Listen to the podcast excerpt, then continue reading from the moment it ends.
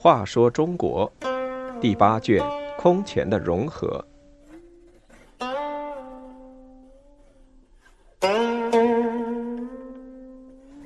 七，慕容恪辅政。慕容恪辅佐右主慕容伟，击败慕余根政变阴谋。他处事谨慎，量才受任，辅政七年，前燕相对稳定。永和四年（公元348年），慕容晃死，子慕容俊继位，于352年称帝，改元元禧，后迁都邺，也就是今河北临漳的西南，占有今华北及江苏、辽宁、安徽等地。与西面的前秦相对立。慕容俊想凑足一百五十万大军灭东晋和前秦，但计划还没实现，就在生平四年（公元三百六十年）病死。慕容俊病重时，对弟弟慕容恪说：“我病怕已不治，寿命长短是天命，死而无恨，唯前秦、东晋二寇未平。”而年幼，怕不能应付复杂事变，我想把皇位让给贤弟。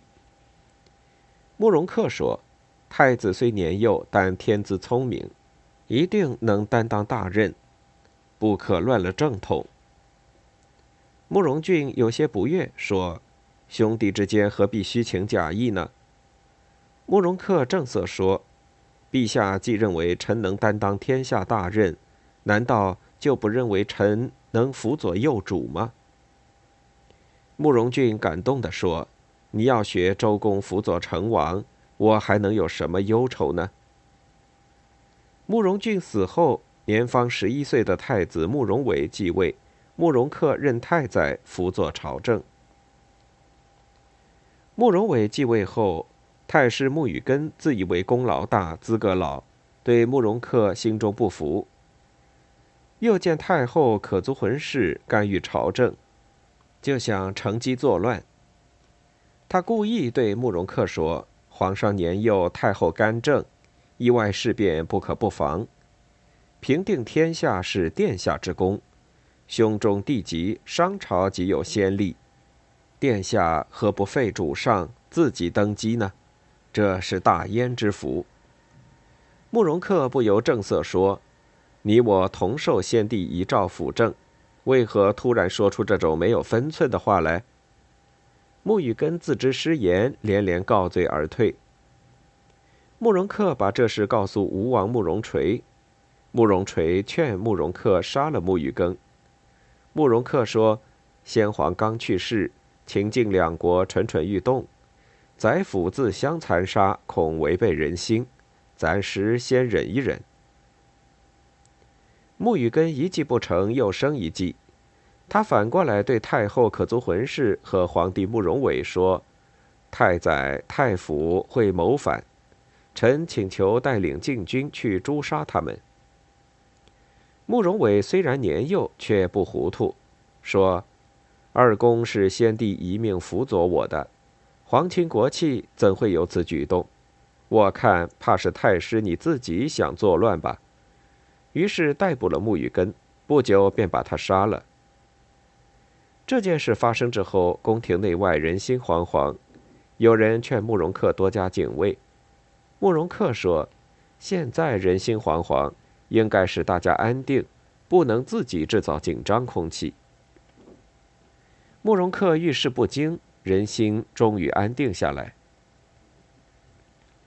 慕容恪掌握朝廷大权，严格遵守制度礼节，小心谨慎，有事都要和其他大臣商议，从不独自决定。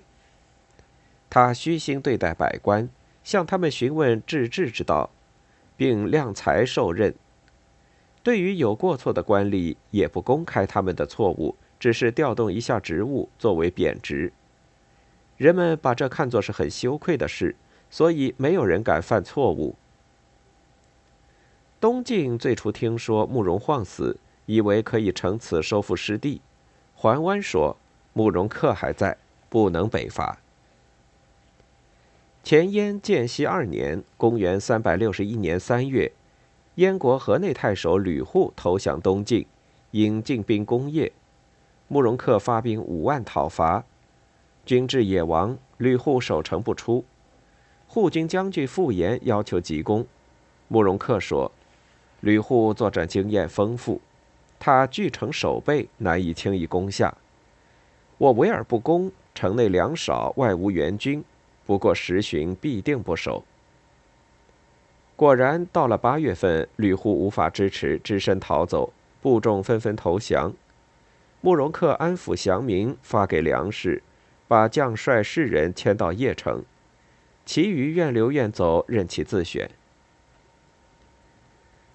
建熙五年（公元364年），慕容恪决定进攻东晋洛阳，先派人招纳市民。远近的乌壁主都来归附。次年三月，就攻下了洛阳。过了两年，慕容恪因体弱上表要求归政，慕容伟没有允许。次年五月，慕容恪病重，临终前对慕容伟说：“我听说报恩莫大于推荐贤才，贤才有的虽是普通百姓，也可以提拔为宰相，何况还有亲戚关系。”吴王慕容垂的将相之才高我十倍，文武兼备，才能仅次于管仲、萧何。陛下如能委任他，国家可保安宁；不然，秦境必然侵犯。说完就去世了。慕容恪辅政的七年，也是前燕比较稳定的一段时期。